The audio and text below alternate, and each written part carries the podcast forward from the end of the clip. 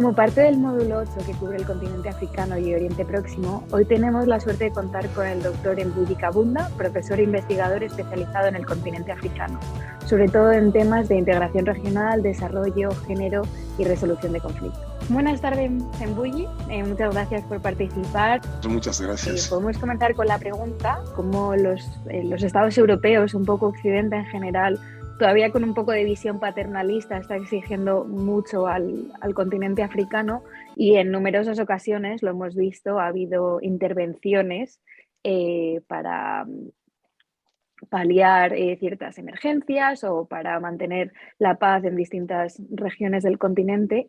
¿Hasta qué punto podemos decir que estas intervenciones extranjeras han, han ayudado o han colaborado con el mantenimiento de la paz? Tenemos un balance muy controvertido. Eh, recordando rápidamente que durante la Guerra Fría, eh, las grandes eh, potencias habían convertido el continente africano en un verdadero campo de batalla. la Guerra Fría fue en el continente africano, como suele recordar a mis alumnos, una guerra verdaderamente caliente. ¿Por qué tanto eh, eh, los Estados Unidos como la Unión Soviética y sus aliados respectivos tenían como principal eh, objetivo extender sus zonas de influencia en el continente africano y por lo tanto se enfrentaron en este continente por africanos interpuestos. o por mediación de los africanos. Es lo que llamamos las guerras proxies las guerras, por ejemplo, en eh, Mozambique, entre los movimientos de liberación.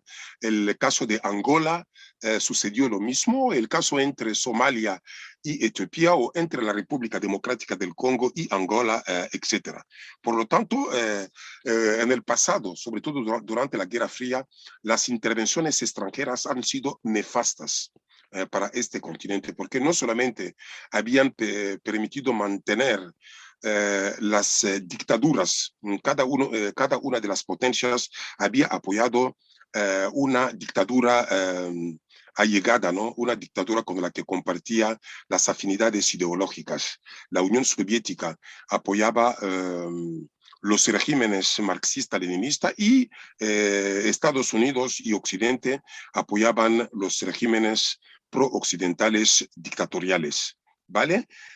por lo tanto, esta realidad no se puede perder de vista. Después de la Guerra Fría, yo preferiría centrarme un poco en las intervenciones extranjeras a través de las operaciones de mantenimiento de la paz de las Naciones Unidas que para mí las Naciones Unidas han tenido un papel fundamental en el continente africano. No solamente han permitido eh, eh, eh, a muchos estados africanos sobrevivir eh, el último caso es el de la República Democrática del Congo, sino también han apoyado la, la agenda del desarrollo prohumano eh, en, en, este continente, contrariamente a las instituciones de Bretton Woods.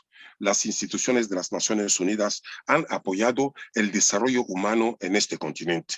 Y las operaciones de mantenimiento de la paz de las Naciones Unidas han conocido eh, un aspecto positivo y otro negativo. Es decir, han conocido eh, fracasos y eh, éxitos.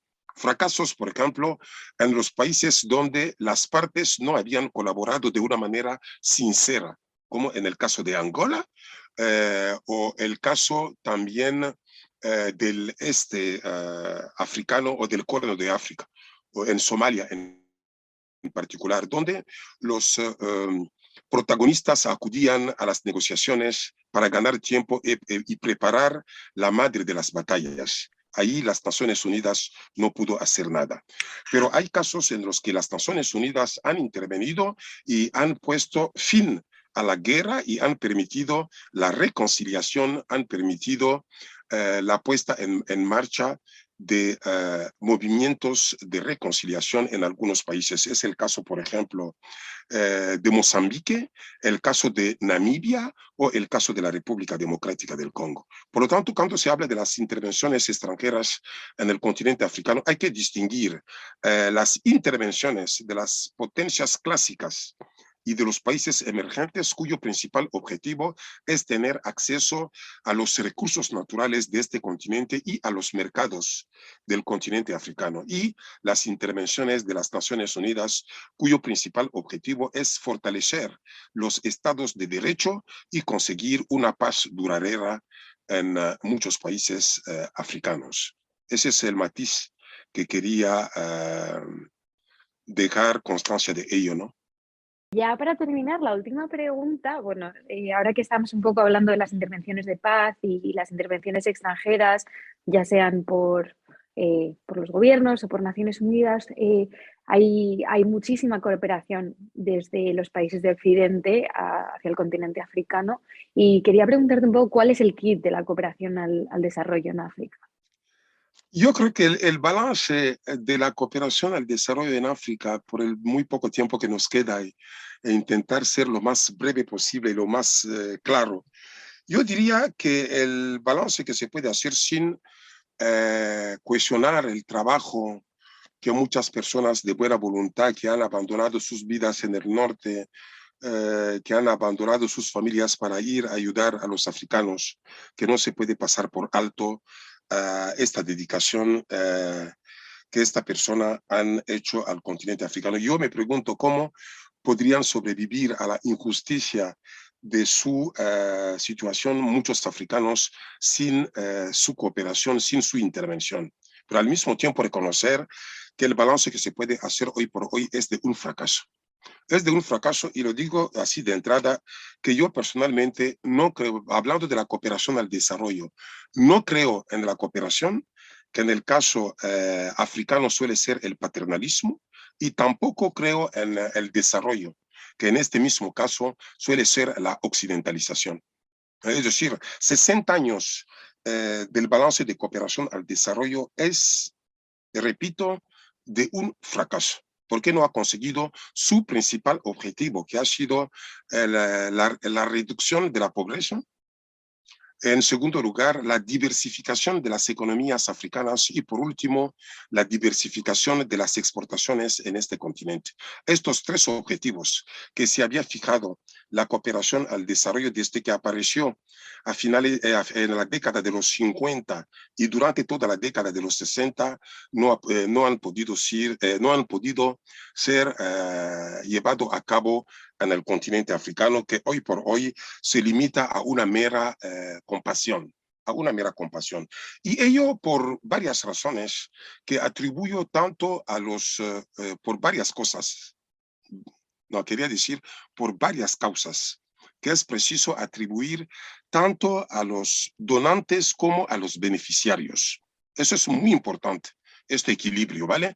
Eh, por parte de los donantes, nunca, nunca habían tenido como principal objetivo la lucha contra la pobreza en este continente. Y los donantes han dado en muchos casos prioridad eh, a sus intereses económicos, eh, comerciales y geoestratégicos, en detrimento de la verdadera cooperación. Y al fin y al cabo, en muchos casos se trata de una ayuda mmm, uh, condicionada, de una ayuda ligada. ¿Mm? Es decir, yo te presto, te doy esta ayuda, pero tú compras a mis, eh, a mis uh, empresas, ¿vale? Y ello reduce la eficacia eh, de la ayuda en un 30 al 40%. Eh, por lo tanto, se trata de una, una mm, cooperación ligada, una cooperación condicionada. se da muy poco con una mano y se cobra muchísimo con la otra mano. Yo suelo decir, ¿a qué sirve dar tanto dinero eh, a, los africanos y al mismo tiempo imponer políticas macroeconómicas, eh, macroeconómicas contraproducentes? Por ejemplo, eh, mantener la deuda externa que asfixia prácticamente a muchos países africanos, el proteccionismo de los países del norte, eh, que impide a los países africanos utilizar el comercio internacional como instrumento eh, de desarrollo. Y eso, eh, estas prácticas explican que la, eh, la, ayuda o la cooperación al desarrollo se encuentra en un callejón sin salida. Y también la responsabilidad es de los beneficiarios. Es de los beneficiarios porque muchos fondos que se ha dado en la cooperación de, en la cooperación al desarrollo han servido para la corrupción, eh, es decir, la mala gestión, la mala gestión de los beneficiarios. Y en el mismo sentido, yo diría que se han dedicado eh, estos fondos a otros objetivos que los del desarrollo. Y eh, un argumento, un factor que considero como mm, fundamental y objetivo es la falta eh, de instituciones para gestionar estos fondos. Es decir, la debilidad institucional de muchos países del sur y africanos eh, en particular. Por lo tanto, eh, reitero que el balance que se puede hacer de esta cooperación es de un fracaso. porque la África ha sido el continente que más fondos ha recibido y curiosamente sigue siendo el continente más subdesarrollado que en este continente la ayuda al desarrollo ha servido para todo, salvo para el desarrollo. Es decir, ha servido eh, para los intereses de los donantes y también de las clases gobernantes eh, del sur o las clases gobernantes africanas, que he llegado a la conclusión según la cual ha sido la ayuda de los ricos de los países ricos a los ricos de los países africanos contra los pobres de uh, estos países. Al fin y al cabo, yo diría que la Unión Europea se suele considerar su cooperación como un modelo de cooperación norte-sur. Y es verdad que durante mucho tiempo la Unión Europea ha fundamentado su uh, cooperación en uh, el, el desarrollismo económico, en la, lo que llamaría también la igualdad uh, entre los socios o la cogestión, la prioridad a, la, uh, a las infraestructuras y por último, uh, el favorecer la inserción de los países africanos en el comercio internacional. Pero desde luego, eh, pasando de los acuerdos de Lomé a los acuerdos de Cotonou, en sintonía con mm, las reglas de la Organización Mundial del Comercio, eh, se ha impuesto a los países africanos los acuerdos de, partenariado económicos. Unos acuerdos que explican la eliminación del trato preferencial a favor eh, de la reciprocidad. Esto significa que los países africanos han perdido los derechos aduaneros y lo poco que conseguían eh, con estos derechos para luchar contra la pobreza. Es decir, se impone eh, las mismas reglas del juego entre socios totalmente desiguales. Eh, por lo tanto, eh, estas reglas que se han impuesto en el marco de la cooperación con la Unión Europea explican que la cooperación entre la Unión Europea y los países de África, el Caribe y el Pacífico, y me, voy a referir exclusivamente a los países africanos, se encuentra en una situación en trámites de divorcio. Por una parte, eh, la Unión Europea prácticamente con muchos países que no tienen este pasado colonial e incluso este eh, futuro postcolonial y neocolonial en el continente africano, no les interesa.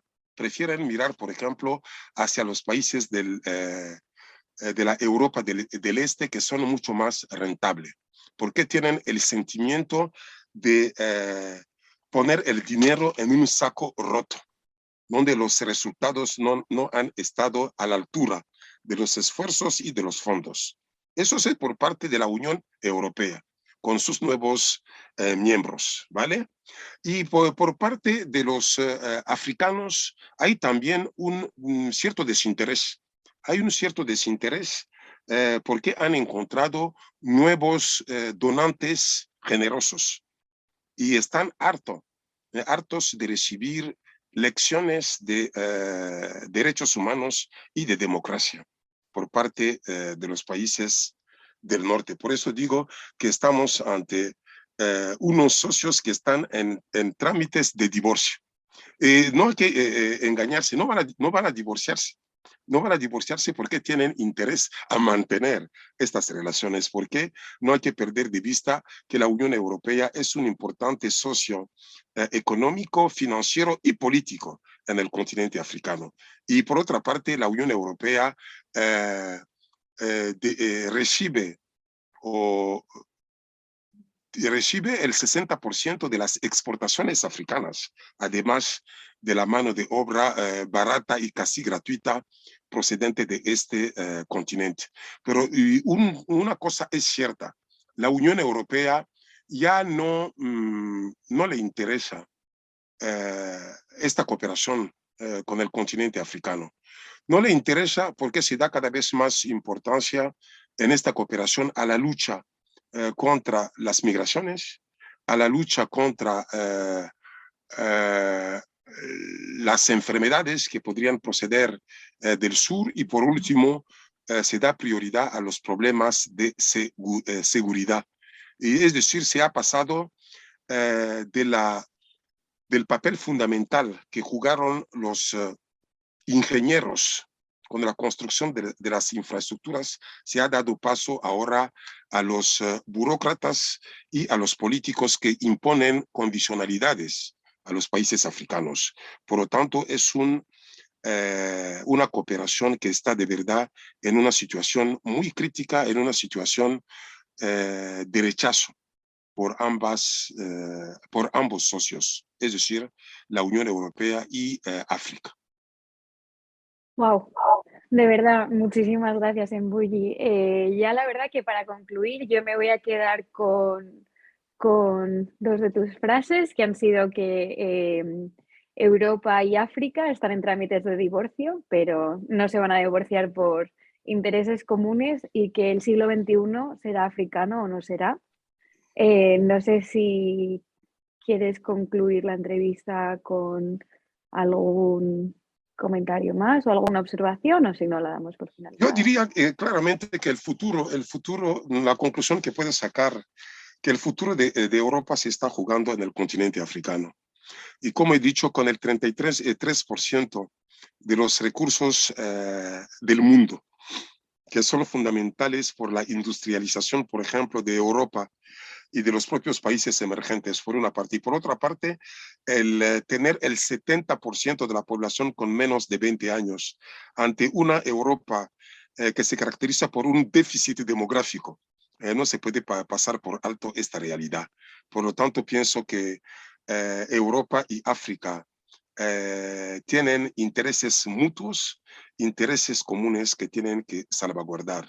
Y empezando por Europa, eh, que debe fomentar eh, el desarrollo en este continente y poner fin a sus prácticas eh, neocolonialistas, a sus prácticas que hasta ahora han empobrecido este, este, continente, ¿vale? Yo creo que ayudar al continente africano equivaldría a ayudarse a sí mismo. No hay nada que aportar, me parece una conclusión maravillosa, muy acertada eh, muchísimas gracias por participar y por toda tu sabiduría. Todos los conocimientos que nos has aportado ha sido una ponencia maravillosa. Ha sido para mí un placer, muchas gracias.